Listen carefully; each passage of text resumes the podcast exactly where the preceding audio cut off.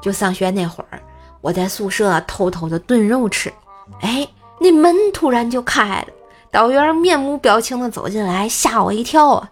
我这一时间措手不及，端着那个锅就愣愣的站在那儿，硬着头皮说了句：“老师儿，您吃点不？” 导员看了我一眼就说：“嗯，给我拿个大碗啊。”然后他就狼吞虎咽的吃了起来，吃完后一声不吭的就走了。他喵的，还把我的锅给端了。我深刻怀疑他是故意吃了我肉来的。